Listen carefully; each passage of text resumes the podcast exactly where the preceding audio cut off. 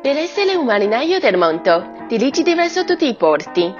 Benvenuti a Marinaio Radio. Le questioni globali sono importanti, così come lo stesso anche le questioni personali. Stendiamoci e parliamone.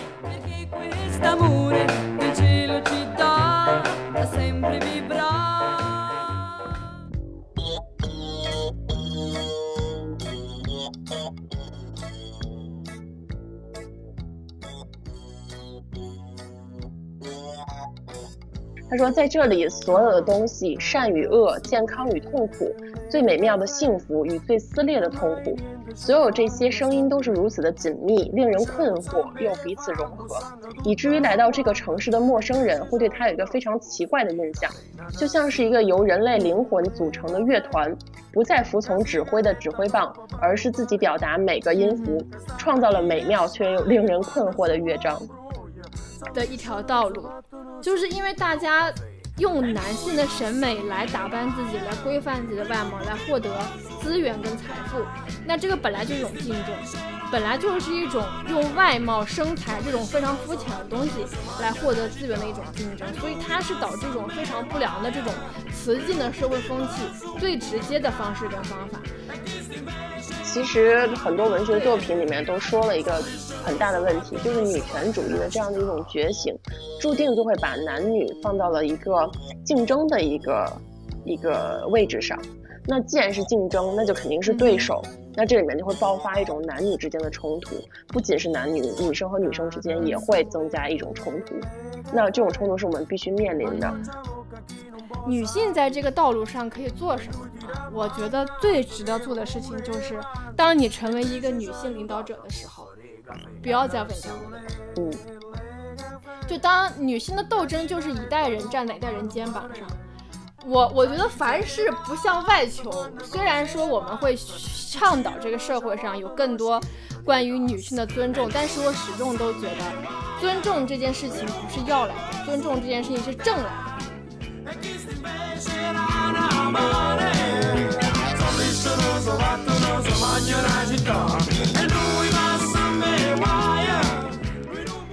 Hello，大家好，我是主播 e v g e n i a 欢迎收听水手电台。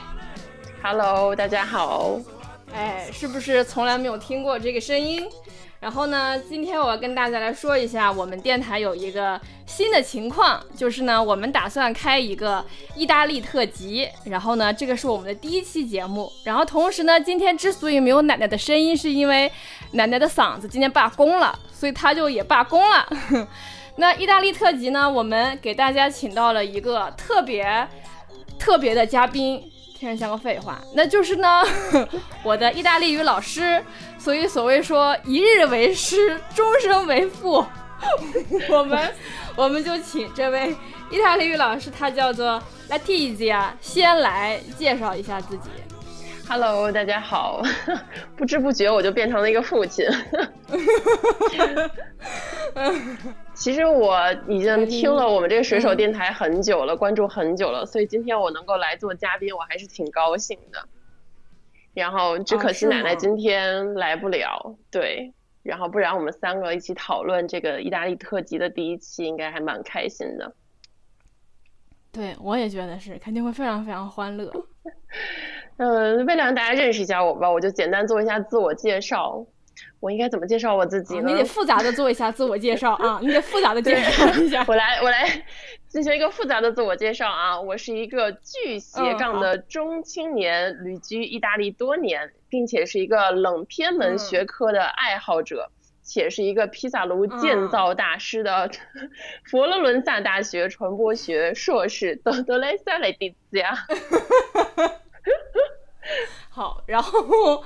对，这特复杂。然后我来拆解一下啊，他你说你是巨斜杠中青年，你这个中青年我可以理解，你巨斜杠是怎么个写法呢？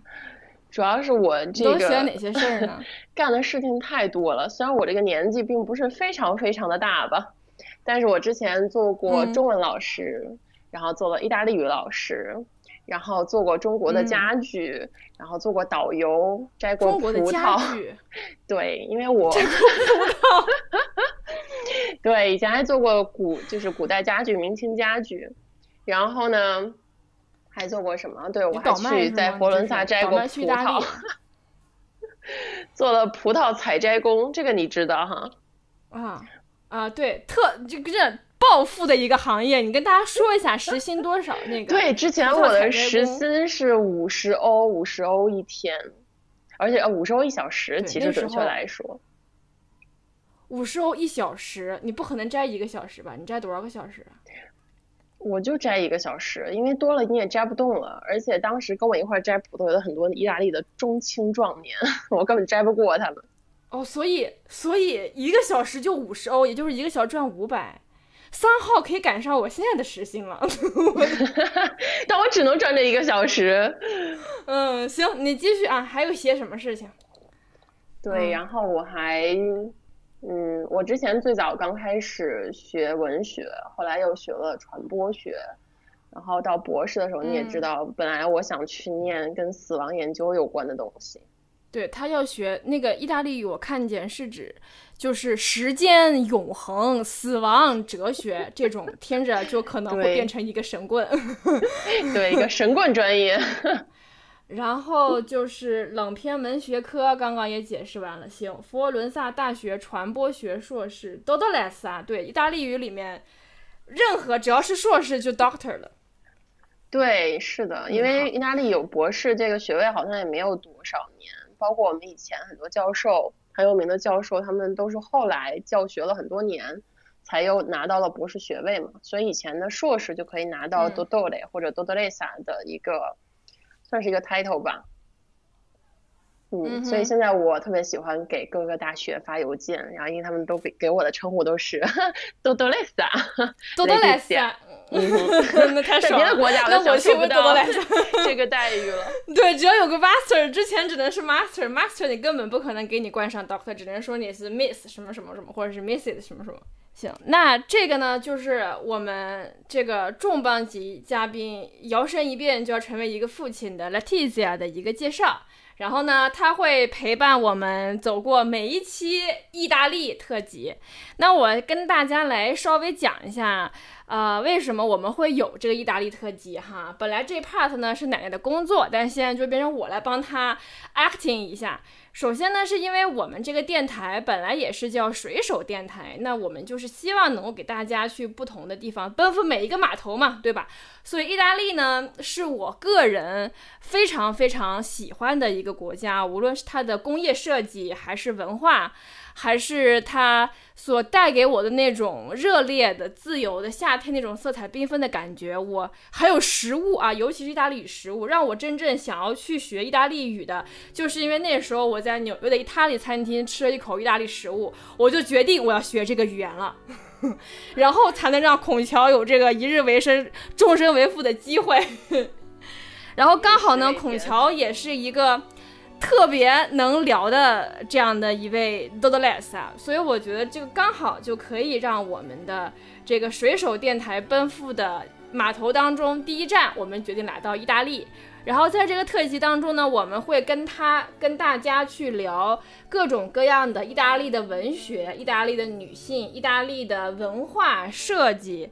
等等等等，因为真的就是 l a t i z i 啊有很多关于意大利的事情，可以来跟大家做一些介绍，就不仅仅是说啊旅游中感觉，而是更深层次他们的一些历史，他们的一些渊源。那今天呢，我们作为意大利特辑的第一期，刚好也结合之前这个社会上就是热点很大的这种唐山呀、的这种非常恶劣的这种对于女性伤害的事件，那我们就想到跟意大利很相关的一部文学作品，叫做《那不勒斯四部曲》。那这部作品呢，也一直被认为是就是女性斗争的一个史诗级的巨作。它能很好的把就是女性从童年到青年到壮年到老年那些个斗争，那些的男男权社会下。呃，所有的心态都很好的呈现了出来。所以呢，我们这期节目也想跟大家一起来聊聊女性的斗争之路，希望能给大家一些帮助或者产生一些共鸣。同时，刚好呢，我们也可以跟着 Latizia 一起去逛逛那不勒斯。对，希望我可以能够带大家简单的领略一下那不勒斯风情吧。就是因为我觉得《那不勒斯四部曲》这个剧这两年在中国都非常的火嘛，也有很多人进行过讨论。嗯然后，但是大家嗯基本上讨论的还是以女性为主的两个女孩子之间的这样的一生，以及她们之间的这种呃错综复杂的一些关系吧。但是其实那不勒斯这个地方在意大利也是非常特殊的一个城市，即使对于意大利人来说，这个地方也非常特别。所以我觉得，既然我之前在意大利待过，而且我也去过几次那不勒斯，所以从我个人的一种角度吧，希望能够带给大家一种特殊的视角，再去看一下能够诞生这部小说，还有诞生这个作者的这样的一个神奇的一个城市。那我们就先来聊一聊，就是那不勒斯这个地方。首先呢，就是我我我自己哈，在读书的时候就发现，就是不是说念书，是读这本书的时候我就发现，就是为什么感觉故事发生在那不勒斯，但是就是好像跟中国内陆某个村口老槐树下，大妈在那些地方就是碎嘴八卦的故事。特别像那些女性之间的那些小心思，啊、家族之间的修罗场，一一个社区里面对于这个妇女结没结婚、生没生育等等，就感觉特别的像。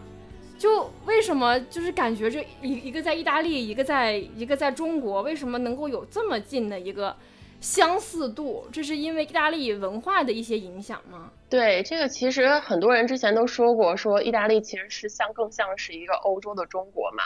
但是如果想说哪个嗯城市跟中国的普遍的城市更相似的话，其实那不勒斯应该是能够排到第一位或者第二位的。因为呃，那不勒斯这个嗯城市它的历史非常非常的悠久，可以追溯到古希腊嗯的时候，然后包括它的对，嗯，就是我意大利的朋友很多都说嘛，说唯一一个能够跟罗马这个城市的历史相媲美的或者相比较的，就是那不勒斯。包括咱们现在很熟知的很多所谓的意大利的东西，其实都是那不勒斯的东西。比如说很简单，那不勒斯民歌，咱们都听过《我的太阳》，民歌对吧？我的太阳，没有听过。我的太阳，那不不不，没有听过。不不，您要唱一下。这个太难为我了，只能让帕瓦罗蒂来了。我的太阳就是那个什么叫什么？O sole mio，叫 io。O sole 哦，O sole mio，mio，那个嗯 O 撇就是那个 i 了，并关词了。我之前教你的。啊，行。对，你看就开始上课了。行，你继续。嗯，然后我的太阳这个就是那不勒斯民歌，包括 Santa Lucia 这些很有名的，还有那个 Andrea Bocelli，应该什么是什么是桑达卢契亚？Santa Lucia 是一个地方，然后圣对圣圣卢契亚，然后包括那个意大利很有名的那个盲人歌手，嗯，Andrea Bocelli，然后包括咱们熟知的披萨这个东西，就是从那不勒斯起源的。嗯。再包括意大利那个首饰，很著名的那个意大利手势，嗯、当然关于这个手就是势，讲话的时候对，就是你怎么阻止一个意大利人说话啊？把他的手绑在后面。但是你真学意大利语之后，你发现这个手势很好用啊。特别的好用。但是这个手势呢，他们在意大利也叫郁金香满。他们说这个叫郁金香，特别有意思。嗯，像吗郁金香郁金香了。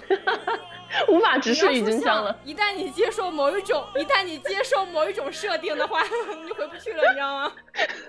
对，然后但是关于这个首饰的来源呢，意大利人也有不同的意见。比如说像那不勒斯人就会觉得这个首饰来自于坎帕尼亚大区，然后又有这个西西里人觉得这是我们西西里的首饰。但是总归他们都是南方的嘛，来自意大利南方，呃，所以这个首饰基本上也可以说起源于谁是谁。对，但他们很在乎啊，意大利人很在乎这个。啊所以整体来说 对，这是他的荣耀。所以整体来说，咱们很多了解的意大利的标签的东西，其实都可以贴到那不勒斯身上。呃，那不勒斯其实更代表一种传统的，所以那不勒斯的文化相当的传统。这也是为什么你在那不勒斯四部曲当中能嗯看到很多对于女性的处女情节啊这些东西。是，我觉得这故事换一个中国的名字完全不违和，是完，全可以 发展下去，你知道吗？对，是的，而且那不勒斯这个地方还比较有特点的一个在于，就是他们的性格，他们的性格好像是把人，就是我们的愤怒、开心都更扩大化的这样的一个城市。哦所以，如果有机会你去那不勒斯旅游，你会发现那儿的人非常非常的夸张，包括表情、动作、语言都非常的特别，跟其他意大利的地方的人也不一样。哦我觉得意大利人已经很夸张了，我真的，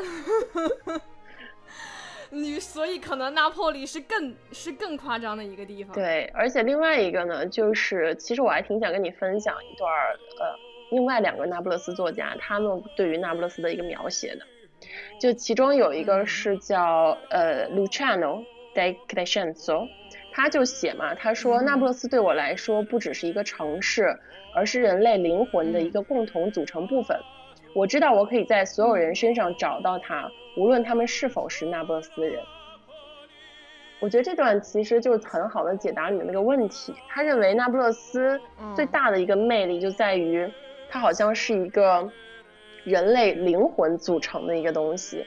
这里面有善有恶，有好的有不好的，但是在这个城市里面，你可以找到所有的这些东西。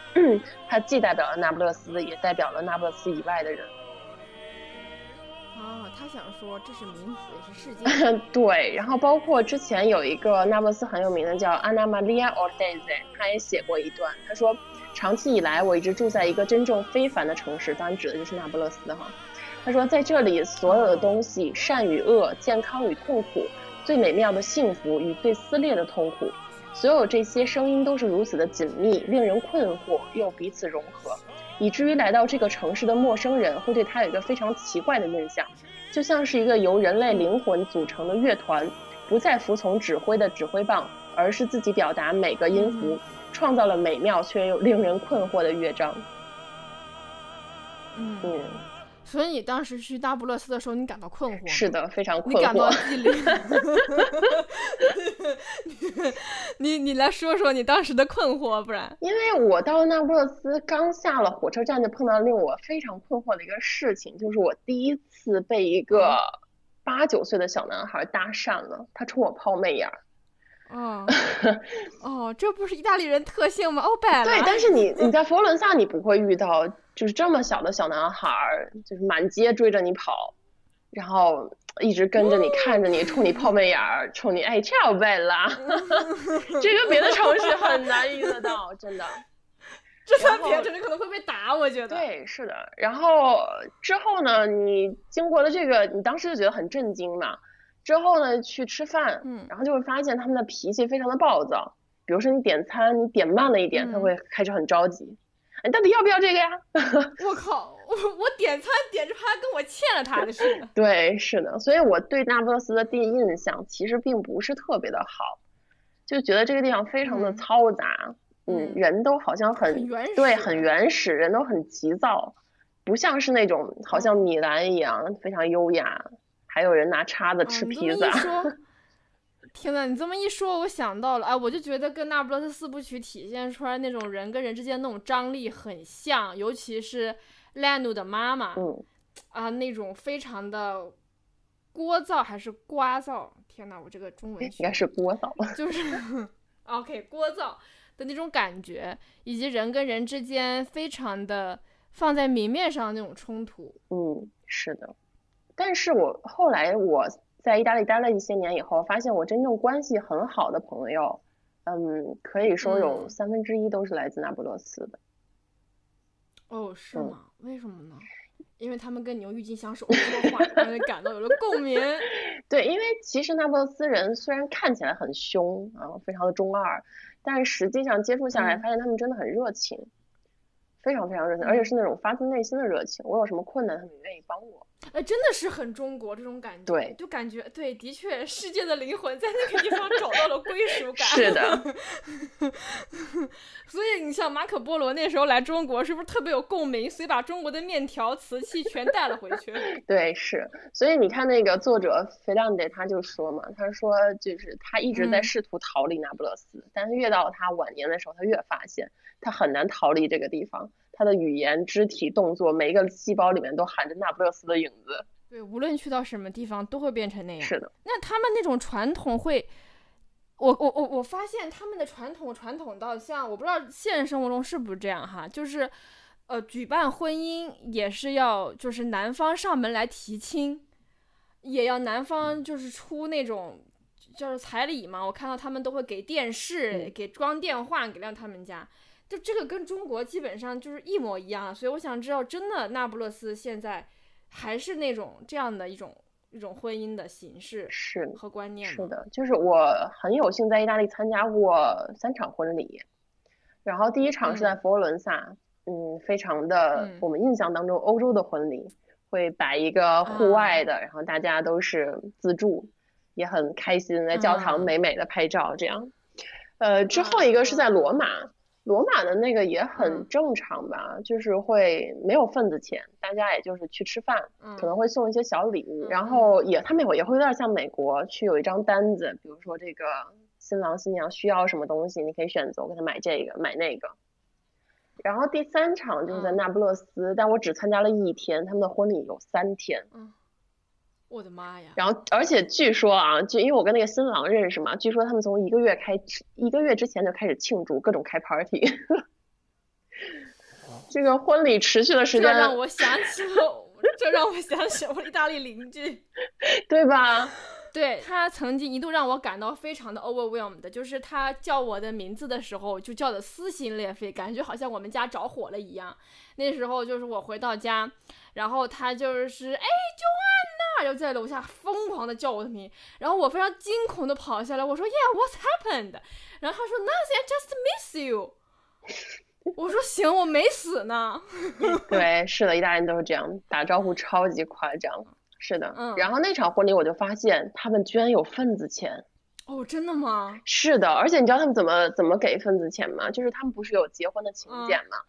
然后嘉宾嗯就会就是收这些宾客吧，然后他们就会把这个份子钱放到那个请柬的那个信封里面，然后再给新郎和新娘。嗯。我说我的天，我感觉回国了。那这样的话，我觉得中国中国人跟那不勒斯人是不是可以除了语言以外，可以无条件的、可以无缝的对接这种文化，你知道吗？是的，我觉得可以，真的很多很很相似。这个是让我当时他们有彩礼吗？他们有这种东西，这种让我看来非常古早的，嗯，比如说像我朋友之前跟我说，一般的话，他们的婚礼的费用是男方和女方对半儿出，然后房子的嗯话，一般会由男方的父亲给他们这不跟中一套房子。是的，传统上的一模一样是的？所以那不勒斯的就是世界的，让我深深的怀疑是不是一个祖宗。但是可能也是我朋友的家庭比较传统，可能现在越来越多的那不勒斯年轻人已经不这样了，但是也有相当的年轻人是这样，而且普遍，呃，嗯就是我自己掌握的一些信息和数据的话，那不勒斯人的结婚年龄普普遍是比其他的城市北部地区偏小的。很多二十多岁嗯就结婚了，但是我在这个佛罗伦萨时期的那些朋友，佛罗伦萨朋友，他们基本都三十多岁以后才结比较多。哎，那那那不勒斯他们有有，就是感觉他们有一套自己的这种，呃，生活生活观、价值观，是他们感到很骄傲的，然后跟其他地方都不一样的，对吗？对，是的，那不勒斯人对自己的文化非常非常骄傲，尽管你可能会听你的那不勒斯朋友跟你抱怨，哦，我要早晚要离开这个城市，这地方实在太不怎么样了。但是每次你跟他聊到那不勒斯的文化，包括以前很古老的文化的时候，他特别自豪。那他们人生观有这种，比如说未来观啊、多样性啊，或者对于这种传统啊跟现在比较革新之间的碰撞，他们会有一套自己的理念吗？会的，这跟他们语言有关系。就我之前教你意大利语的时候，不是说他们有很多方言吗？但是那不勒嗯斯在很多意大利人看来，它甚至都不算是一种方言，而是叫那不勒斯语，是一门独立的语言。嗯，这个因为它的语法结构，呃，单词结构虽然长得跟意大利语有点相似，但是连语法都是不同的。比如说，呃，意大利语当中嗯有将来时，对吧？但是在嗯那不勒斯嗯语当中是没有将来时的，这个时态不存在。嗯，他们会用嗯条件式去表达将来。比如说，嗯，比如说翻译过来啊，啊，你可别跟我说意大利语方言啊。对，他会说，比如说明天我们 如果可以的话，我们也许会去，他就不会用将来时这个时态，不会用将来时的变位，而是会用条件式啊，假如这样，我们可以怎么怎么样就是 maybe 用意大利语是 forse，对吗？嗯，。对，是的，false。啊，这就充分奠定了意大利人不靠谱的基因，你知道吗？对，是的，包括比如说，他们那时候经常说一句玩笑话嘛，说你怎么判断你对方嗯是不是个那不勒斯人呢？就你跟他说我们明天十嗯点约着去看电影儿哈，然后他会跟你说 false，那这嗯个人就是个那不勒斯人。对，这不是歌王吗？对，就是歌王，他们基本上很少有准点到的这个概念。你跟他说约七点钟见我面，好想基本上就七点半到八点以嗯后了。哦，我好想把一个意大利人跟德国人关在一起。逼死对方。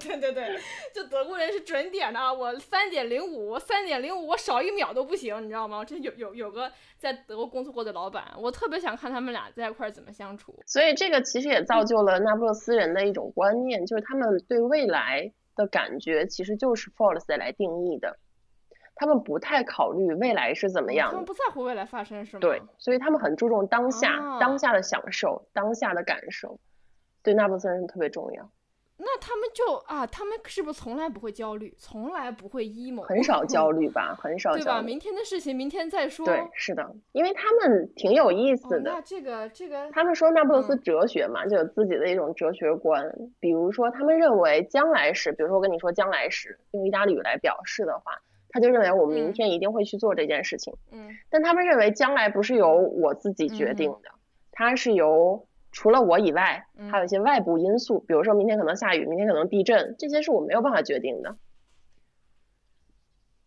所以享受嗯当下是最重要的。哦，所以约好了明天七点半到，我七点半到，那不是我的锅啊，那是因为生活的不确定因素造成我晚对七点半到。比如堵。车了，哎，这个歌王歌的很有逻辑闭环，大家觉不觉得？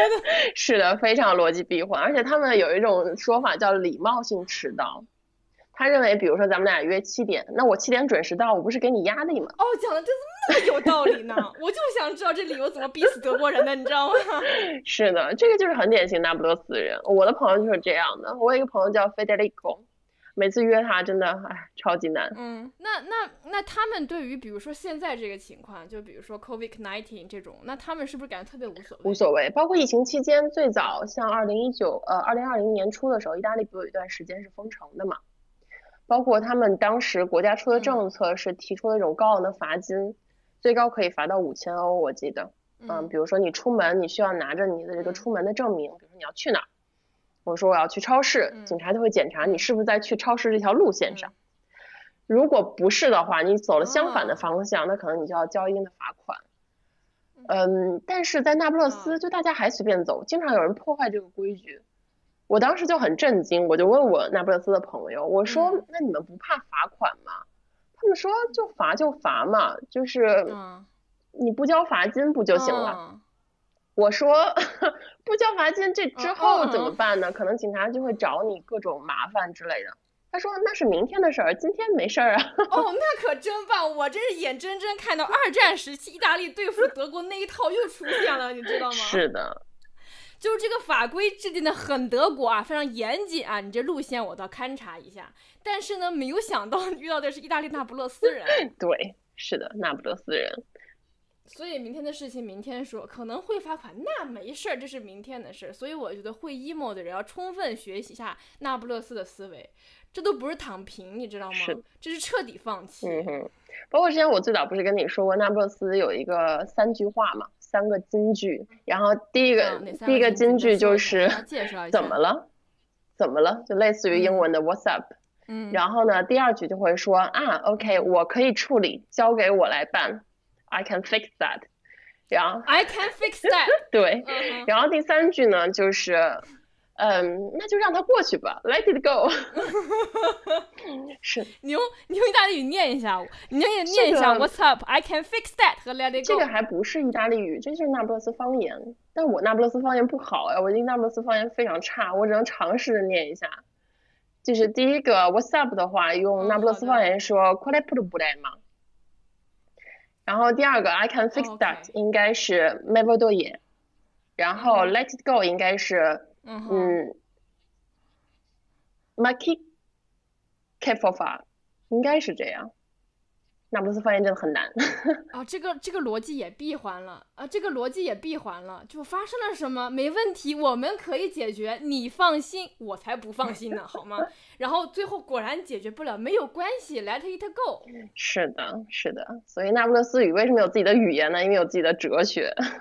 对，所以你看那个费兰特写这个小说，包括拍 HBO 拍这个剧跟辣合作，他们都是用的那不勒斯方言来还原的嘛。因为如果脱离了那不勒斯语，其实这个城市和这个地方的人的灵魂也少了一半。哦，难怪我在看这个剧的时候，发现他们讲的一些基础日常用语不是你教我的，所以这就是他拍剧的时候，哦，那是灵魂所在，这个是精髓，灵魂降脂就在于此。我感觉他真的是融合那个时代，在描述很多事情。所以，所以 Letizia，你能跟我们讲一讲，就是 Elena 这个人他个人的作品和创作背景，以及那不勒斯文化呀等等那个时候的社会经历还有动乱对那些女性作家的一些影响。嗯，对，因为这个安娜·菲朗德，她毕竟是一个隐藏起来的一个人物，其实没有人知道她的真实身份嘛。呃，当然有一些意大利的人，呃，用了一些不太好的手段尝试去调查他，所以意大利有一些说法是说他是呃一个翻译家，然后另外有的说是那不勒斯大学的教授，各种各样的说法吧。但是那呃，艾莲娜·菲朗德本人他出来采访的时候也辟过谣嘛，他说首先不希望大家太关注于他本身的这个人到底是谁，他的个人经历是什么。希望大家关注他的文学作品。然后第二个呢，他也简单的还是呃公开了自己的一些信息。现在我们能知道他的呢，他大概是出生于呃一九四三年左右，也就是这个战后的一段在意大利非常动乱的时期。当然这个时期比较在意大利很特别，它也是这个女权主义开始这个浪潮特别兴起的一个时期。抬头。对。然后那个时期的这种工人的这个运动。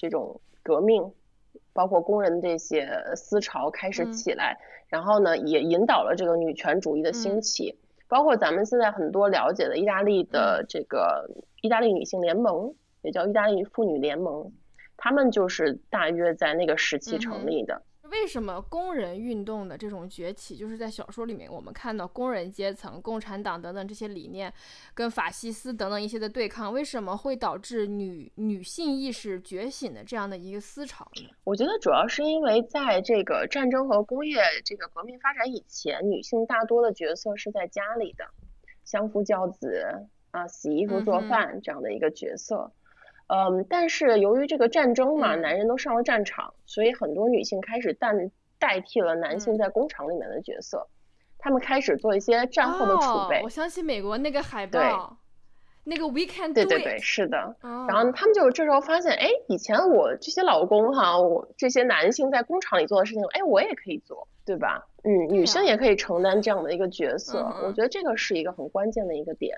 嗯，所以往往我们来看历史上的一些东西，嗯、包括意大利以前在十八世纪左右的一些女性作家，她们也是在一种社会动乱时期和战争时期、嗯、开始觉醒了自己的女性思想。对，举些例子给我们，比如说，呃，比如说，呃，像这个，呃。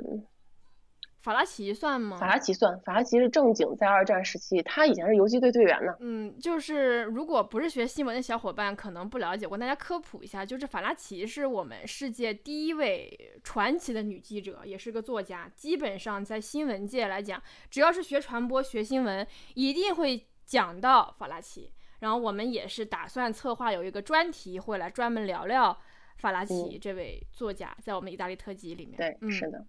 还有谁？呃，除了有法拉奇，嗯、还有一个是啊，这个人不得不提是，嗯，Elsa Morante，Elsa Morante，他有一本书在中文、嗯、在中国出版了，叫做《历史延续万年的丑闻》，嗯、我也很推荐大家去看。为什么呢？是因为这个一定要说，嗯，嗯、呃，相传哈，嗯，这个 Elsa 嗯 Morante 是 Elena Ferrante 的偶像，他的作品，哦，真的吗？对他的作品受到了很大的他的影响，而且哈，哎，哦，所以说对，而且你知道嗯。Elena Ferrante 是一个他自己起的一个算是笔名吧，Elena 嗯哼。Ferrante，然后他的这个偶像叫做 Elsa Morante，开头也是 E 开头的，也是 ande 结尾的，所以有哦。人说他起的这个笔名是来致敬这个女作家的。哦，到时候我把这个作家的名字打在我们的这个节目描述栏，叫 Elsa Morante。嗯，历史破折号延续万年的丑闻，那你能跟我们大致来讲一下？也是一个女性觉醒的作家，在那个年代之下，她这本书大致说的是一些什么样的事情吗？嗯，它主要是描述二战，呃，二战时期的一些悲惨的这些女性的命运。它主要描写了一个犹太妇女在二战时期的一个一个很悲惨的一个人生。悲惨的命运。对，然后她自己其中当中有嗯一句话，我觉得非常好，他就说，她说这个世界是赋予一些人的是权利，给予另另外一些人的则是奴役。他这句话，哦嗯，当然也不光是针对女哦，一性，看就嗯，嗯哼，就的确，我们之后也想聊到，就是节目之后想聊到，就是在这个男性的男权社会里面，女性呃男性他同样被这个社会，呃，被这样的一个思维定式有一些伤害。对，是的，对，那那个时候，那我们来就是回到，呃，从那不勒斯到这个作者 Alina Ferrante，我们再来聊一聊这本书本身。就是其实我们也是希望通过这本书里面描述的那些女性的斗争之路，然后从当中我们可以获得一些共鸣，或者说从中可以总结一些能够给到我们现阶段女性的一些建议。嗯嗯，那我我我我我我想先来说一下的，就是我读完这本书呃之后啊，然后刚好有一天看到一个一席的演讲，这个一席的演讲呢，它的大概的内容，我到时候也会把这个内容放在我们的节目描述栏里面。它是一个叫做呃 Ashley Mears，是一位。他是一位模特，然后他同时呢也是一位呃读社会学博士的人。然后他之所以从一个模特变成到去读社会的，他的那个一一席演讲叫做《美的标价》。然后他，我我当时看完就是这本书，然后再看到这个演讲，我就特别想来讲一个话题，是关于女性斗争之路上有很多很多案例是希望把外貌当做一种资源，然后用外貌来获取地位跟财富，然后导出来的问题。因为我看到丽了。就是无论是看书还是看那部剧，我都深深的折服于丽娜的颜值。是的，角色选的非常就是。那种侵略性的美。对那个那个选角团队，我真的是觉得历史上这么多剧集里面，我觉得那个选角是最牛逼的。是的，尤其是那一张结婚照，那个眼神真的是百分之两百复刻，好吗？是的，而且也很难想到这些小演员他们之前是没有过太多这个演戏的经历的，能够这么完美的诠释这个角色。对，我记得好像，对的。然后我看到丽拉演的时候，好像还没有满十八岁，还是刚满十八岁。嗯，哇，他把丽拉那种独立的、桀骜不驯的、难以征服和把控那种感觉演到极致。对，然后就回到，就丽拉曾经也是凭借自己的美貌啊，在他们街区最有权威、最有社会资源跟话语权的两位男性都要争夺她。那她肯定曾经也是寄希望于可以通过自己的美貌，能够去找到处于社会结构金字塔尖，他们那不勒斯那个小社区金字塔尖的两位男性，然后从中选择一个他认为更优的，但是导致他后面。婚姻里面出现了诸多的问题，然后这个在我看来也是一个很多很多女性凭借自己长得好看，然后希望可以就此嫁一个王权富贵的老公，或者说去谋得一份更好的差差事，因为自己外貌上面的优势，然后企图能够走上自己的女性斗争之路。然后我看到这个，同时看到这个一席的演讲，我就彻底的觉得这是一件。非常的悲哀也不靠谱的事情。就为什么呢？首先我们来讲说，就是。首先，就比如说，就时装模特来讲，他这个借用社会学的说法是用美丽换取利益。对女性来说，这个本来就是一个很糟糕的交易，因为条款本身就是不公平的。这些条款都是由男性审美、男性的话语权来制定的。然后这句话就让我想到，当时书中有一个烂奴在重新，呃，遇到。Nino 的时候说的一段话，他说：“呃，我自己让我觉得很可笑。所有精心装扮、描眉画眼的时间，我本可以做些其他事情。那些适合我的颜色，不适合我的颜色；那些让我显得苗条的样式，让我显得胖的样式；那些能突出我的美的发型，让我变丑的发型。那是一场漫长、昂贵的准备。那是把我捯饬成一道盛宴，来迎合男性的胃口，就像一道做的很美味的菜肴，让他们看到后会流口水。他深深知道这一点，但他同时呢又说。我紧接着，他马上就说：“我担心自己功亏一篑，看起来不漂亮，没有办法掩饰自己肉体的变形啊、庸俗啊等等，然后不不能够来博得尼诺的欢心。”就大家可以看到这件事情，用外貌去获得肯定，去获得社会这个地位的背后，首先第一条就是你并没有在斗争什么，你是。一一样在一条被男性话语权所掌控的道路上，以他们的思维方式还有规则来获取权利，你始终还掌握在他们的控制、他们的审美、他们的把控之中。就这条斗争之路到头来没有头，到头来就是还是会被那些不太好的男权思维所奴役。嗯。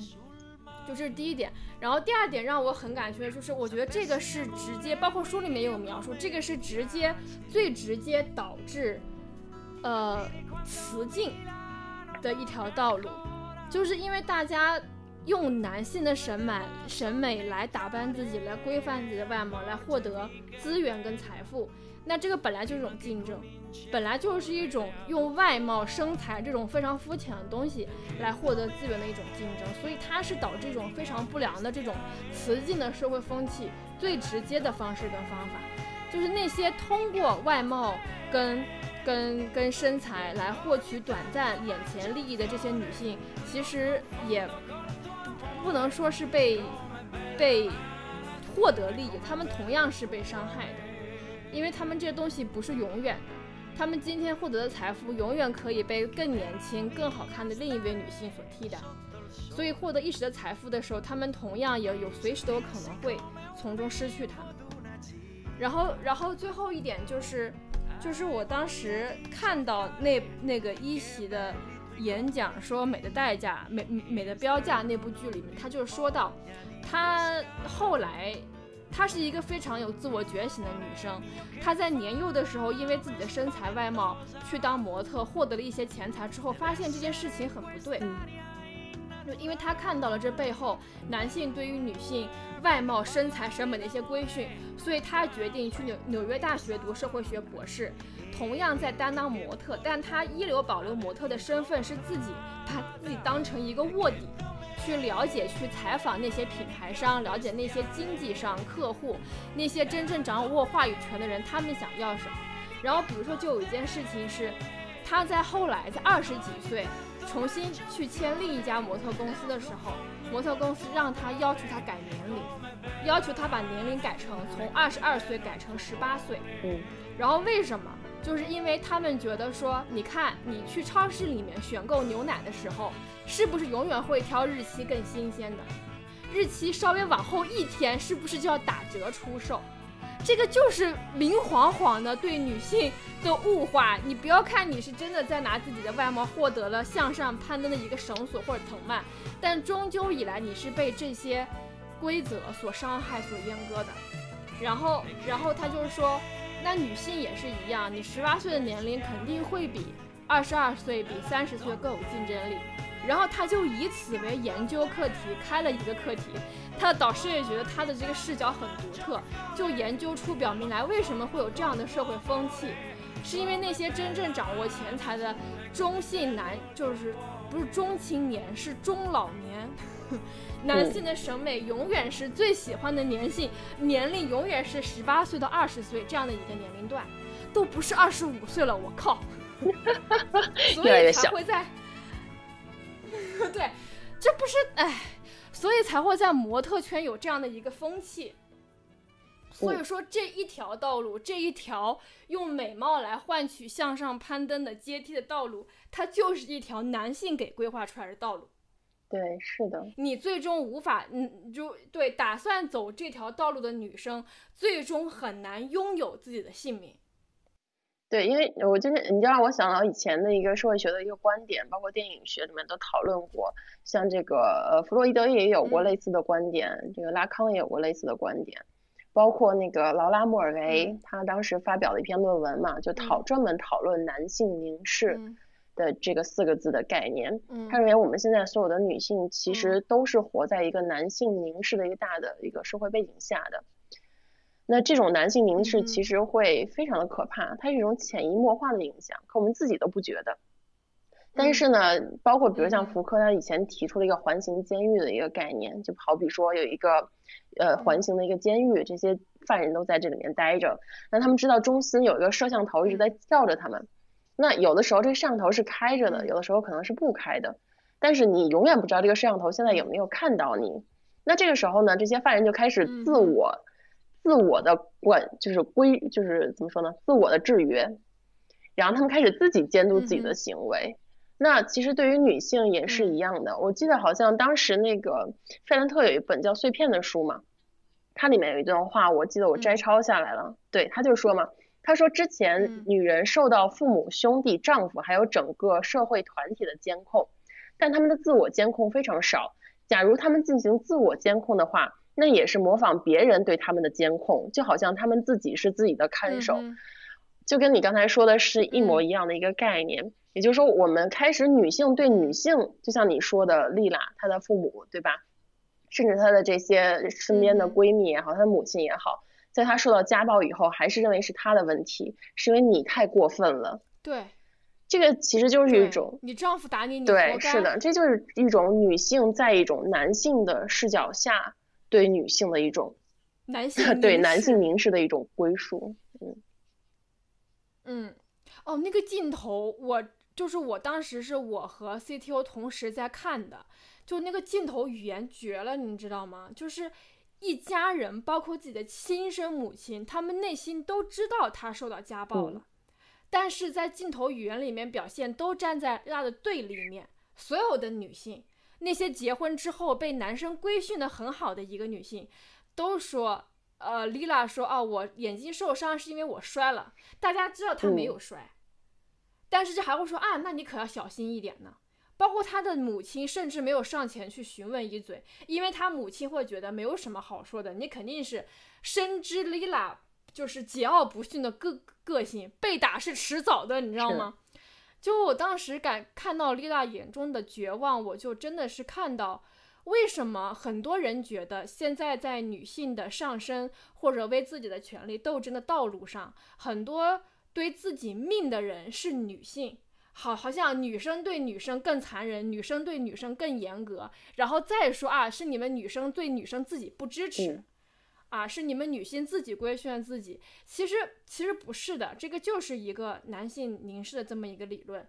就像那个时候，Stefano 他那个时候刚刚结婚，但是 Lila 不屈从于他，所以他做过了婚内强奸这样的嗯事情，只是 Lila 不知道这个是婚内强奸。然后他那个时候搞不定 Lila，然后 Stefano 就约了奈鲁出去去取婚纱照，在一路上他都在教导赖努 Lila 有多么多么的过分，自己作为一个男生啊，我多么的嗯。难，所以一路上。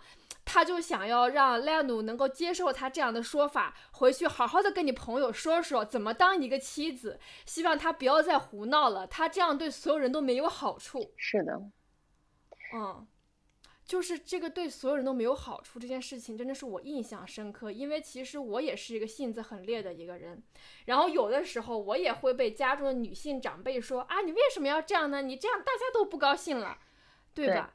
然后你看你你你不这样做，大家都高兴了，你就是蠢，你就是不聪明。我就觉得我管你高不高兴，我就不高兴了。对，是这样的。这里面其实有一个特别典型的一个观点，就是这种语言的力量，就这种潜移默化的语言力量，它把一个施暴者变成了一个受害者。比如说很简单，Stefano 他在这个呃，他们刚结婚要去，我忘了是去哪儿了，去度假，这个婚礼的假期去度蜜月嘛，在车里的时候，他们两个争吵嗯起来，因为那个卡拉拉家族。去参加了这个他们两个的婚礼而争吵嘛，最后讨论到这个特别激烈的时候、s t e f a n o 等于是给了丽拉一嗯巴掌。当时他打完他这一巴掌的第一句话说的是：“你瞧你让我做了什么。”对我印象非常深刻。你瞧你让我做了什么？I was like what？是的，这明显的是一种话语权的一种扭转。他把这个明明他自己是一个施暴者，他哎转身这个话语一变，他自己变成了一个受害者。你瞧你让我做了什么？你看呐，你让我打了你，你怎么能这样对我呢？Oh my god！是的，所以我觉得其实现在呃女性对女性的一种讨论，大家反而现在更关注于一种就是啊女生你这样是不是太过分了，或者是哎女生你这样是不是有点就是太比如说语言上太过分了，或者是其实已经差不多了，对这都是一样的，都是永远把这个女性，从你看，对。你看你这样没有人会喜欢你，你看你这样找不到男朋友，你看你这样难怪你没有男朋友。What the fuck？对是的，我们每天听的都是这样的管话，些啊，嗯，而且这些话是女生对女生说是的然后大家就觉得，你看吧，你们女生斗争不出来，是因为你们自己就对自己很严格，就是你们自己就是 girls 不不不不帮助女嗯生，但其实都是因为那些人已经被规训好了。自我监控，啊，还有一个什么我特别，对对对，还有一个就是刚刚讲那个施暴者，比如说像那个唐山打人的事件哈，还有一些之前女生因为呃讨论女生穿衣自嗯由，然后就会有人来说。就是一样的思维，你看你让我做了什么？是因为你们女生对穿的太暴露，所以导致我你看控制不住自己的欲望。是的，然后还有那个大家会去看唐山打人事件，去翻啊，是不是女生说了什么过激的行为？谁让你当时招惹他呢？嗯，对。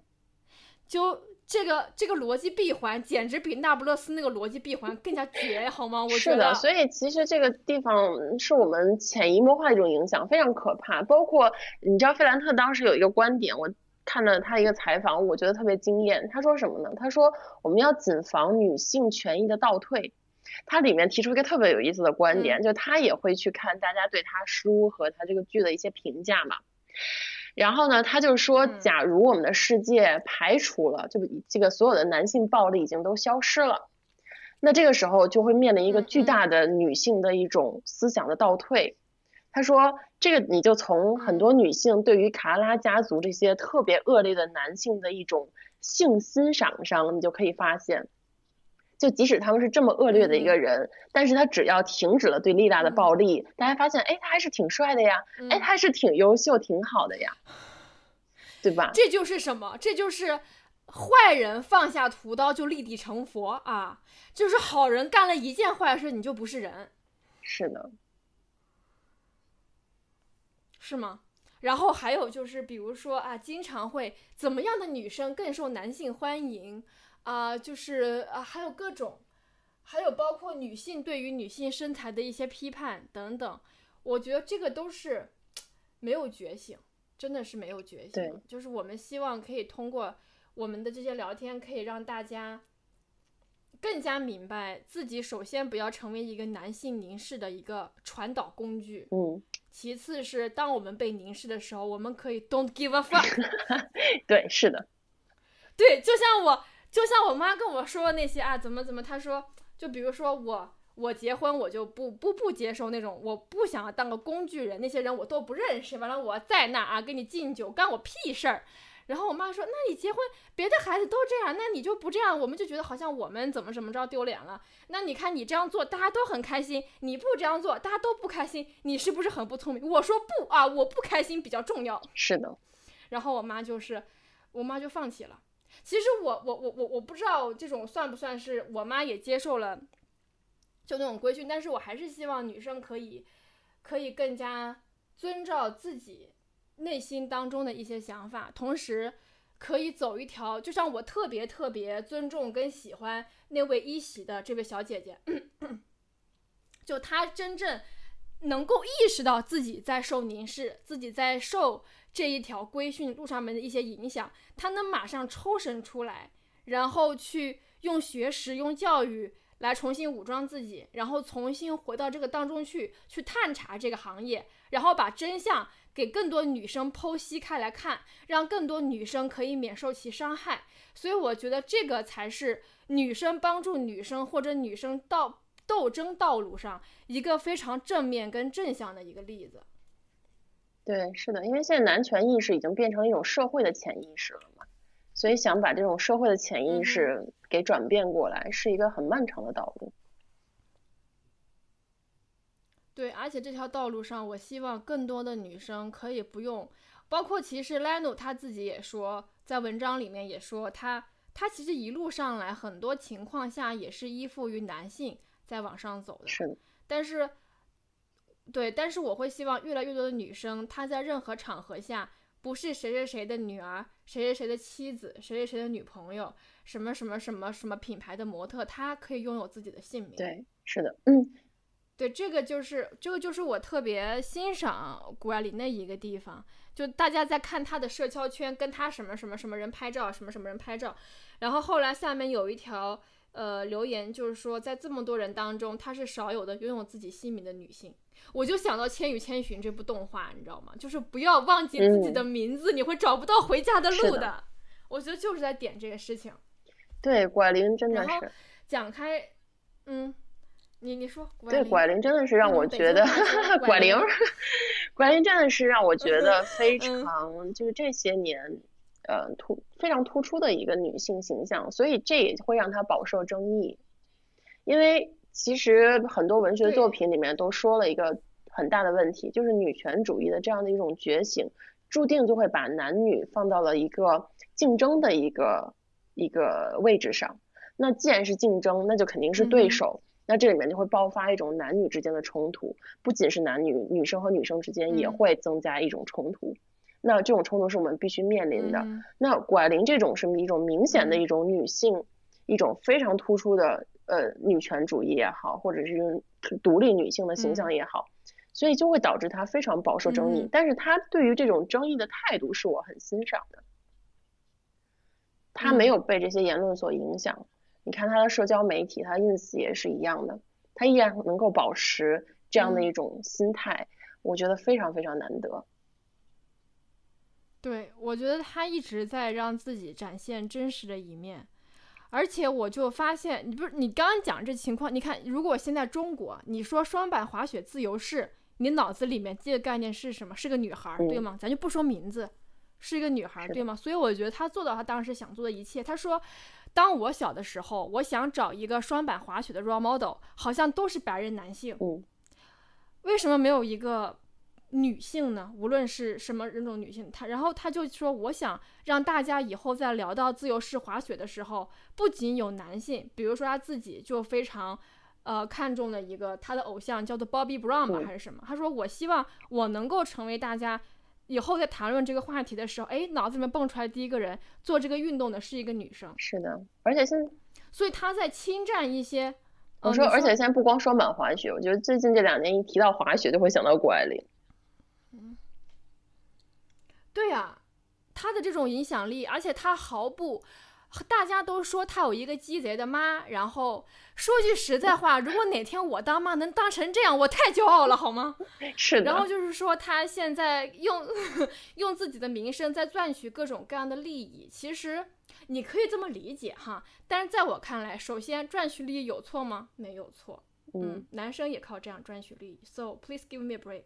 另一方面，就是在我看来，如果我是他，我也会 take 这样的机会，因为这是让我曝光、去传达我价值观的机会。我可以通过这样的机会，让越来越多女生对于自己的身份认同可以接纳，让越来越多的女生可以明白，她们也可以做到这些事情。那我管这些事情是不是商业品牌代言，只要我有话语权，那我就不会。放弃这个话语权。嗯，是的，而且我觉得最重要的一个东西就是不要让外部的标签去影响你。对的，没有标签这件事情没有标签。就你看孔乔，他有标签吗？没有。他的介绍，在我这个大纲里面，我说行了，你可别再列了。乱七八糟一堆。对，没有。其实现在这个社会其实已经很包容，大家的出头之路其实有很多很多。我觉得我们可以不断的去探索跟尝试。对。然后还有一个，我在读这个东西的时候想到，对于女性斗争有一个启发的事情，就是女性选择是结束还是继续自己婚姻的机会。嗯。啊，这个是我在读第二部看到。呃，赖努深陷在婚姻的泥沼里面，然后不断的向外挣扎。虽然说这个结果有那么一点点狗血，我看到他在跟利诺在一块的时候，我就满脑子的 panic，对吗？为什么？Why？你给我一个理由。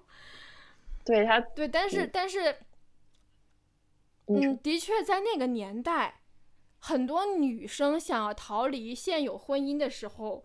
是很迷茫跟害怕的，因为他们不知道有没有离婚这样一个选择。作为一个女生，要怎么离婚？作为一个女生，要怎么处理离婚那些非常难以处理的人际关系？比如说，呃，艾丽娜，她虽然跟自己的丈夫没法再继续相处下去，但是她跟丈夫的姐姐，甚至她姐姐一直在劝她离婚。甚至跟她丈夫的妈妈等等，因为她小说的出版，她最后的很多成长来自于这两位女性的提携跟帮助。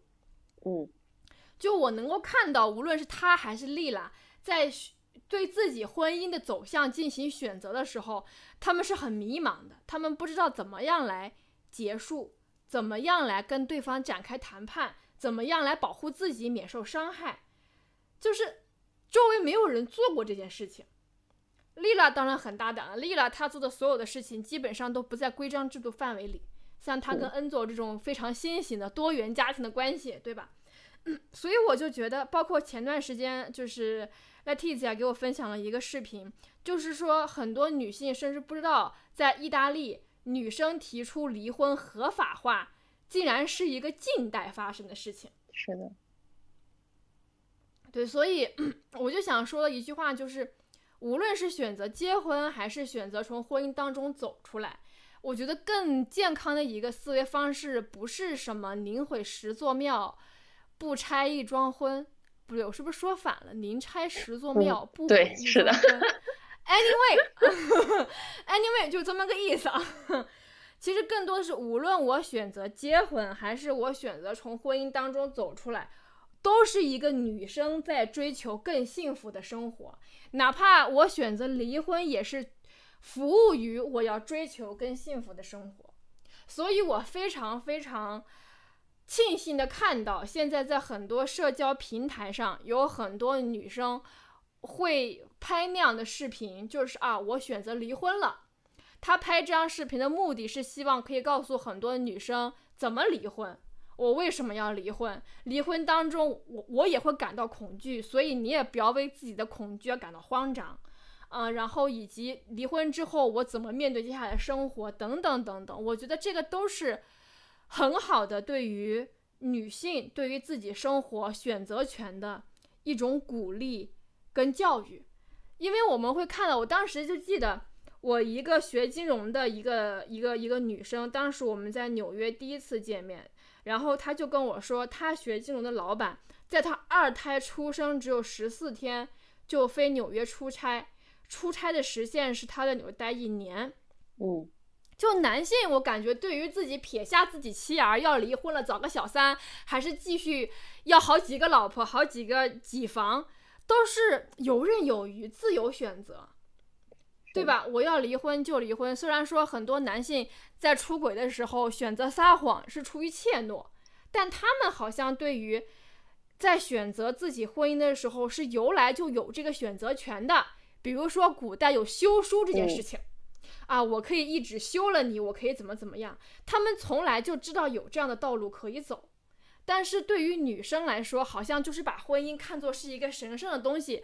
如果你一旦婚姻破裂，你就是一个失败者。嗯会把很多污名化的东西泼在女生身上，哪怕最后你离婚了，你也是没有被选择的那一个，你是不被爱的那一个，所以你会被休。所以女生在对于选择进入婚姻、出去婚姻的道路上是很迷茫，是没有领路人的。对，是我，觉得这个挣扎，我在丽拉还有在赖努身上我都看到了。我觉得费兰特真的是把把女性那种细枝末节的情感都，无论是肮脏的、丑恶的、阴暗的，都写得非常非常非常非常非常的好。对，因为呃，像你说的这个问题，之前意大利有做过一项调查，说现在这个女性和男性在婚后承担家务的这个时间，然后说女性平均在家当中结婚后承担的家务时间大概在七个小时，而男性大约是在一个小时嗯。左右。所以确实会有一种就是社会认为，呃，女性还是应该在家中承担更多的家务，即使你是一个嗯。呃职业女性。包括之前我看过德国有嗯。做过一个采访，特别有意思嗯，说他们问男性的一些 CEO 一些问题，这些问题呢是经常问一些嗯。女性职业女性的问题，看他们会不会觉得冒犯。其中有一个问题就是问一个男 CEO，问说，哎，那你平时工作这么忙，你是怎么平衡这个家庭跟你的事业的呢？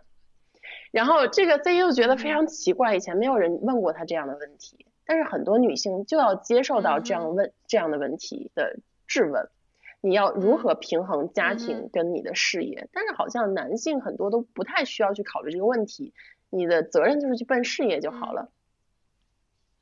嗯，对啊，所以男生下班说啊，我要去接孩子啊，你真是一个好男人。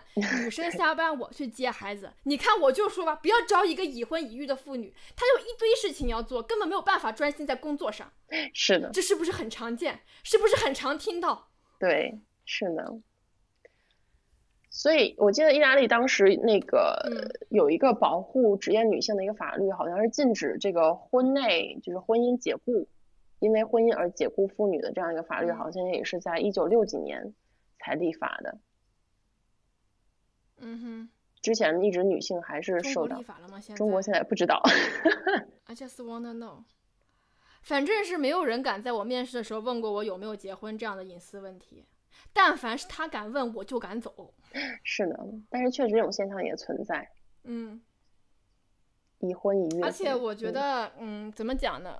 我我我我我会觉得，就聊聊聊聊到这件事情上来，我就觉得说，女性在这个道路上可以做什么啊？我觉得最值得做的事情就是，当你成为一个女性领导者的时候，不要再问这样的问题。嗯就当女性的斗争就是一代人站在一代人肩膀上，我我觉得凡事不向外求，虽然说我们会倡导这个社会上有更多关于女性的尊重，但是我始终都觉得尊重这件事情不是要来的，尊重这件事情是挣来的，嗯所以我才会。我我我我，当我在包括我自己在面试的时候，也碰到过这样的伤害。倒不是问我有没有结婚这样的问题，他只要敢问我，就敢说关你屁事。而是有一次我在面一个职位的时候，面完之后我没有没有通过，啊，我觉得很怪，为什么没有通过呢？我就聊挺好的呀。然后我就问了一个我的那个猎头，我说啊，我说你能跟我说说为什么？因为猎头通常来讲是跟被面试者站在一起的。他说他了解了一下，就是这位面试的人，这位这位管理者，他更希望还是招一个男生，嗯因为他觉得男生更具有理工科的思维。嗯抱歉，我感到被冒犯，因为这个面试的人她就是一个女孩子，只比我大几岁而已。当你已经有话语权，当女生走到有话语权跟权力的岗岗位上的时候，please 不要再获得那种男性思维的规训了。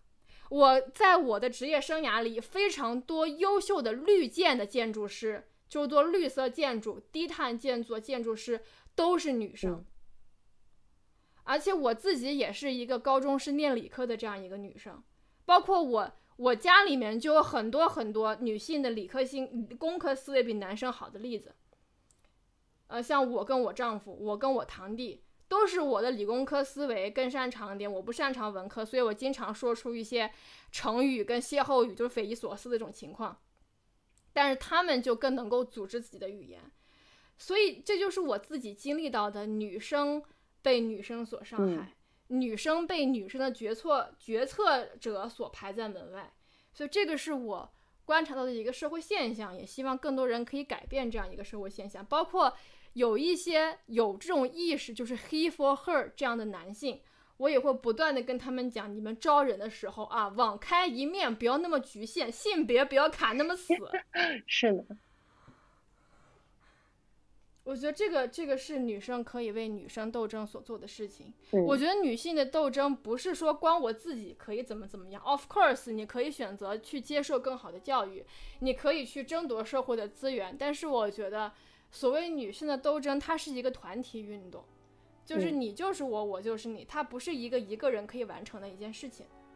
是的，而且但是我的观点跟你是一样的，但我有一个更小的一点的观点，就是我觉得女性嗯想要在这个女性权益上更进一步的话，第一步就是一定要接纳自己的一切呃缺点，包括自己的这个能力的上限。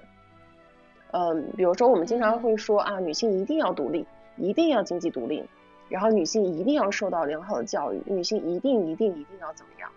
其实这种有的时候莫名也是一种，其实对女性的一种规规训训。是的，就像呃那个 Leno 之间有一个男朋友叫什么来着？叫 Flanco。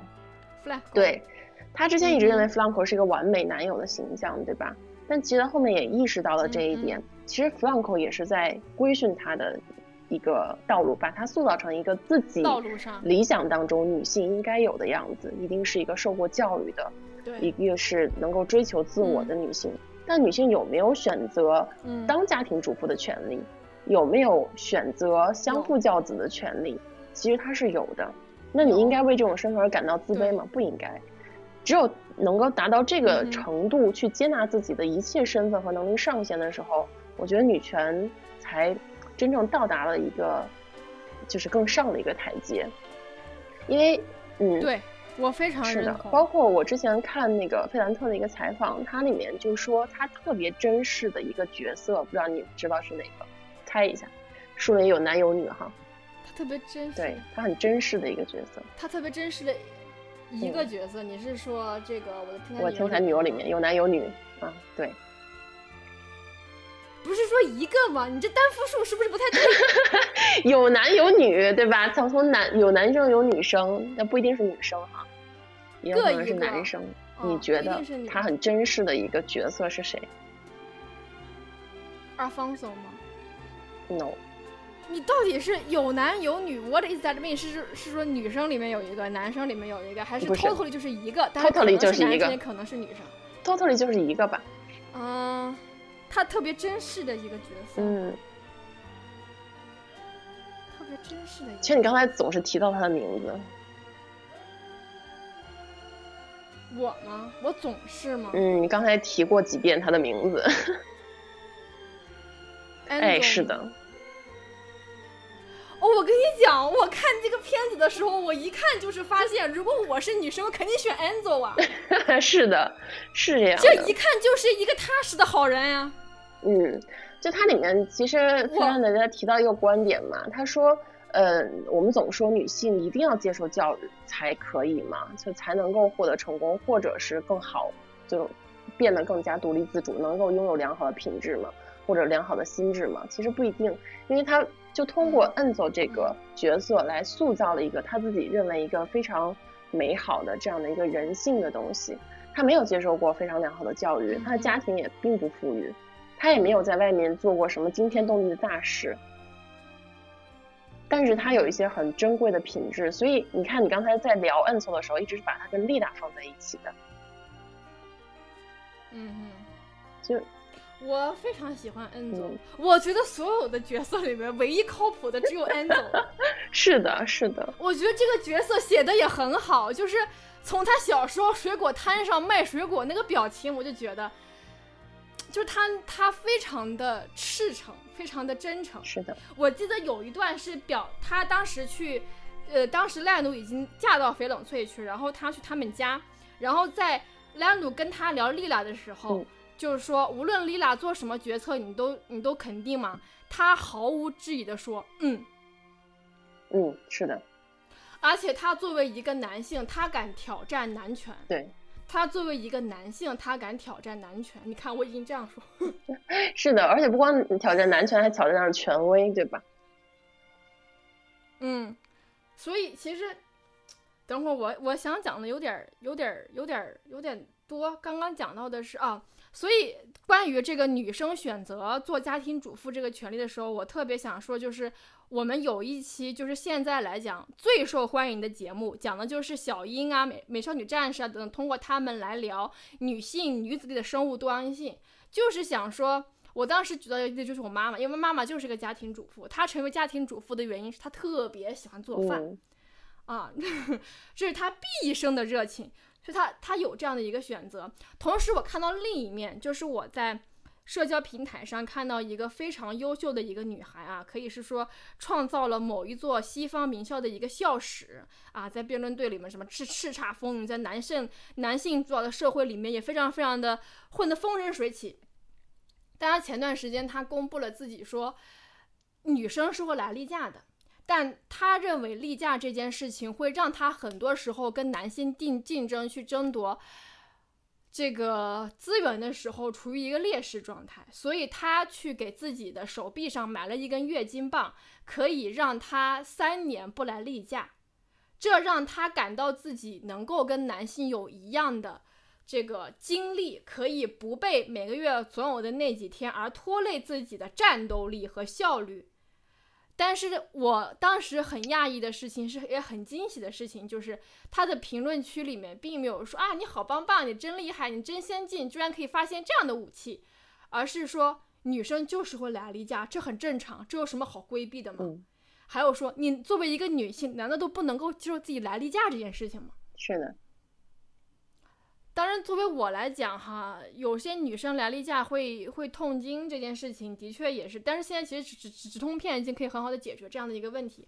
但是，作为我来说，虽然我们团队里面我工作场景里面大部分都是男生，但是如果我感到自己不舒服的时候，我大群里面我会直接说，我今天例假，身体不舒服，所以我今天请假在家办公。对我就是希望通过自己来说，I'm not ashamed of it，我非常正常的，我也不为此骄傲，我觉得这是件很正常的事情。我例假啊，我肚子疼，我流血呢，我不想在办公室，所以我不来。就我想不断的、不断的让大家，可能大家开始觉得我很很突兀，之后大家就会习惯于哦，他就是一个这样的人。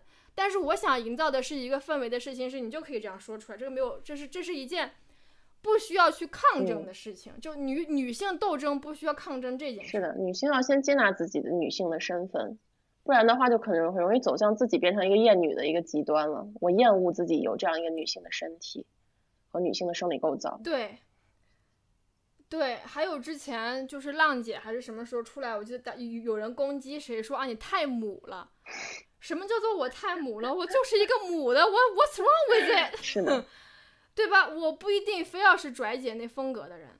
对，然后聊回恩佐，就是我们之前讲要聊的一个话题，就是男生在男权的社会里面，他所受到的伤害还有斗争。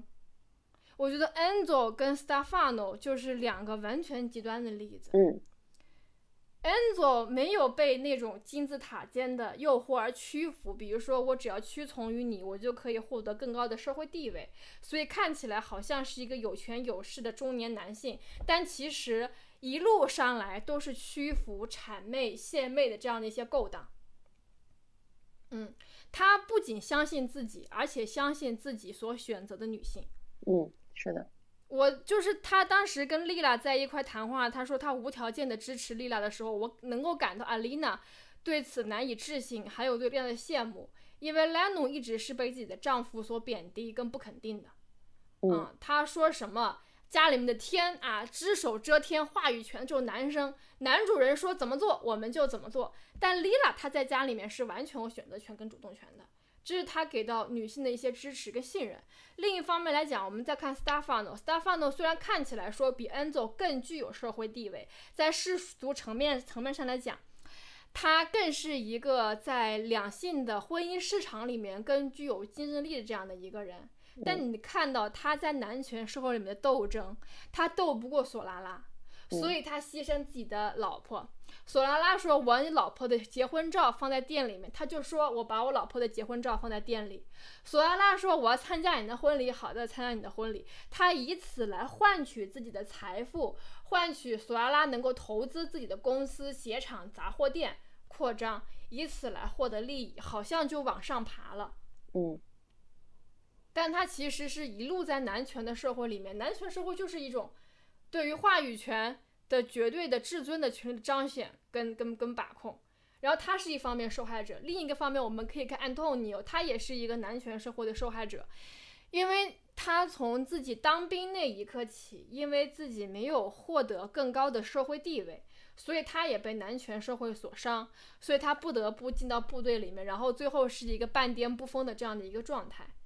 他因为没有就是半屈服不屈服，所以被索拉拉所伤害，嗯最后需要索拉拉的部门工作，然后为索拉拉卖力。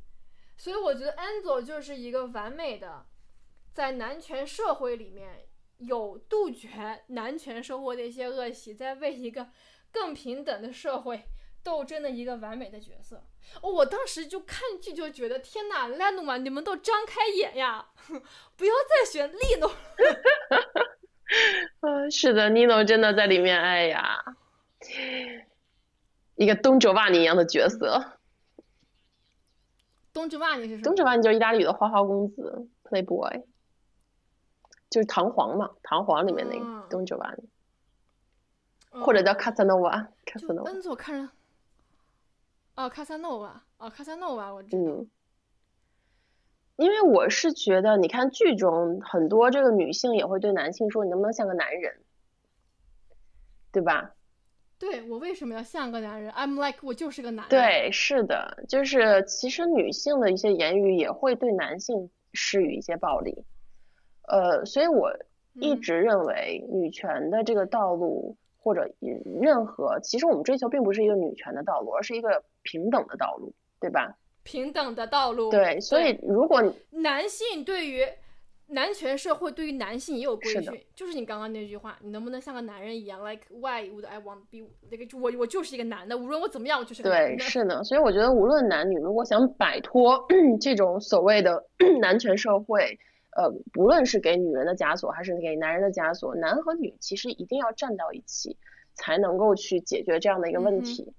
如果只是 girls help girls，然后这个 boys help boys，其实反而会造成一种更大的矛盾的激化，就是男性越来越和男性抱团女性和越来越女性抱团。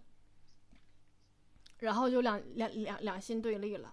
所以我其实对于呃杨笠的那一对那那一段演讲，一直是处于中立的这样的一个状态，因为我能看到他对于女权的运动有推动作用。嗯啊，他总比一直在煮温吞水是要好的，把它撂到面上来。但同时，我对于他的这种方式跟方法，嗯，不是那么的赞同，因为说句实在话，生活当中有像恩佐这样的人，是的，有的，嗯，所以我就觉得他这样的话，容易把那些男生他们之前做的一些好也将之灰飞烟灭，嗯。就是有种。有一种就是怨妇的感觉，就是世界上没有一个好男人，你们男人都怎么怎么怎么怎么样，这种感觉，你知道吗？是的，所以我觉得其实女权的进步是一个过嗯程，就刚开始肯定是一种特别激化的矛盾的感觉，嗯但是如果想要真的为这个社会发展有好处的话，大家还是需要冷静的去看待这个问题。有一些话语，其实话语和文字的力量太大了，嗯哼。所以为什么前一段我我一时间，直都嗯，觉得，你说嗯，你说，你说，前段时间，没有，我就说前段时间呃，就您说是一日为师，就是嗯前一段时间我就说，那我为什么不能为母？是不是？OK，对，一日为师，终身为母，我妈可能要跳起来啊。对，所以我就说前一段时间这个大众媒体的力量，呃，在这个唐山事件也好，嗯还是在这个杨笠的事件也好，其实媒体的话语权嗯很大的影程度上引起了这种现象的这种激化，这种矛盾的激化。我觉得杨笠的话，其实在某种程度上是有道理的。唐山的这个也也是大家刚开始都是很愤怒的状态，但随着这个媒体的一些话语的一些转变，哎，话题就开始变了。嗯所以我觉得一定大家要对语言这个东西要非常非常的理性的去思考它，什么样的语言我真正的，因为话语的力量太大了。之前包括维特根斯坦，就像哲学里面就说嘛，很多时候，呃，这个我们思维逻辑的边界就是我们语言的边界，语言对我们思考的这种影响力太大了。所以我们为什么也需要越来越多像关注菲兰特这样的女性作家？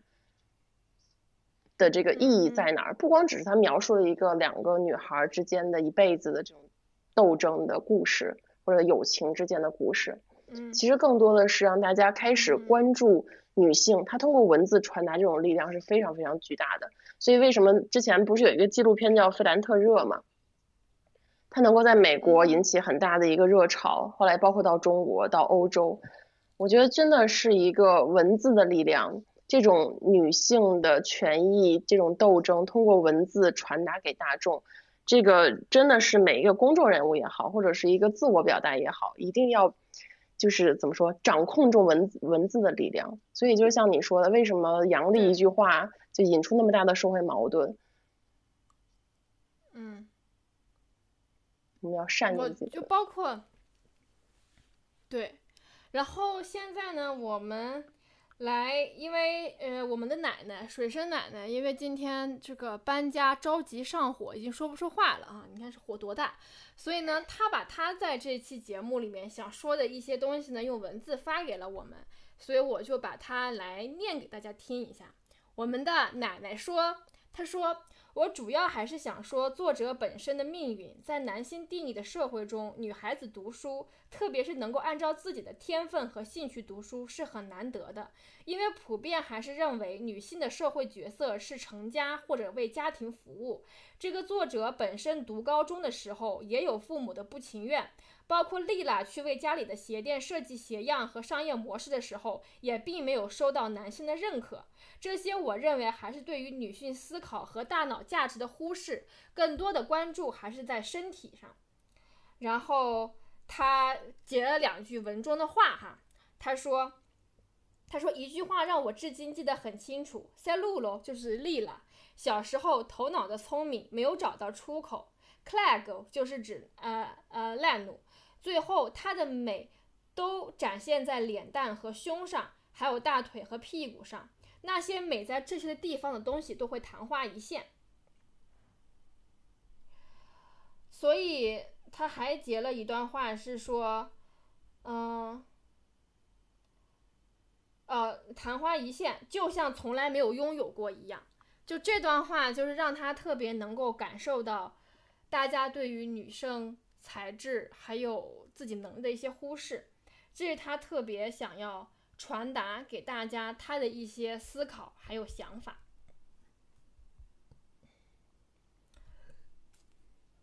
我觉得，我觉得今天我们的节目当中信息量还是挺大的。我觉得我翻了一下我的 talking points，我觉得基本上还是都都聊到了。对，是的，今天。那 T 子呀，你有什么想要说的吗？我觉得其实今天真的聊了聊了很多东西，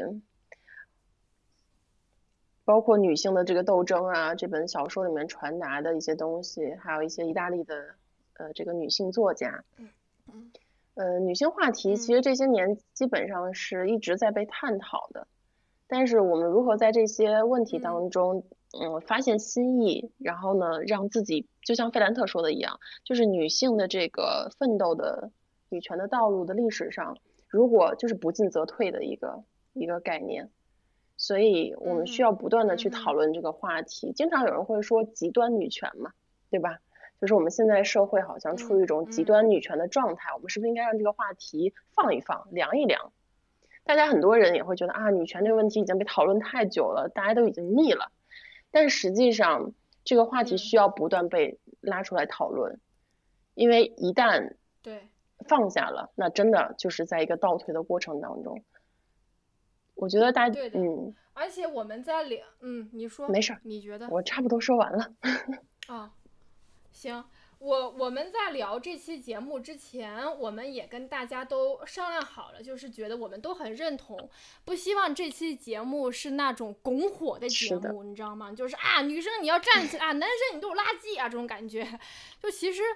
这个就很像我们之后要聊到法拉奇，对吧？对法拉奇是一个独立女性代表，但她在后来结婚生子的时候，受到很多女性的攻击，说啊，你作为一个独立女性，怎么能去结婚生孩子呢？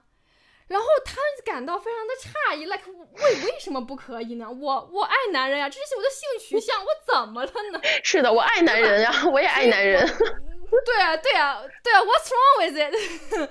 所以，我们还是希望我们越来越可以，无论是我们鼓励女女子里的生物多样性，还是我们这期节目，我们都希望越来可以，不是越来，哎呀，这个话就是可以看到越来越多像恩佐这样的男性跟女性之间的相处，最后能够达到一个平等的、平和的两性之间的一个交融跟生活。因为我相信，我一直觉得。对这个社会上没有男生的确赚不了，就像没有女生也赚不了是一样的。嗯，就是我不知道造物主哈，无论是佛家还是上帝，他创造这两性这个生物在这个地球上有他的考虑和这个智慧，我们就是要，you know you have to get it，你懂吗？你就得明白他为什么有这样的一个用意。所以我，我我我对此保持乐观吧，因为我的确看到了有越来越多男性是那种 he for her 的男性，嗯，也在不断的女性探讨当中，越来越多男性懂得了女性的一些立场，比如说他们知道有个概念叫做婚内强奸，知道有女生会产后因为激素原因而而抑郁，所以越来越多男性更能够体谅女生，这个也是女权或者说平等道路、良性平等道路的一个进步，所以我还是对这件事情很乐观的。嗯，那么我们这期的节目就到这个地方结束了，然后我们下期再见。希望下期可以继续看到我们的多多赖斯拉 T 呀。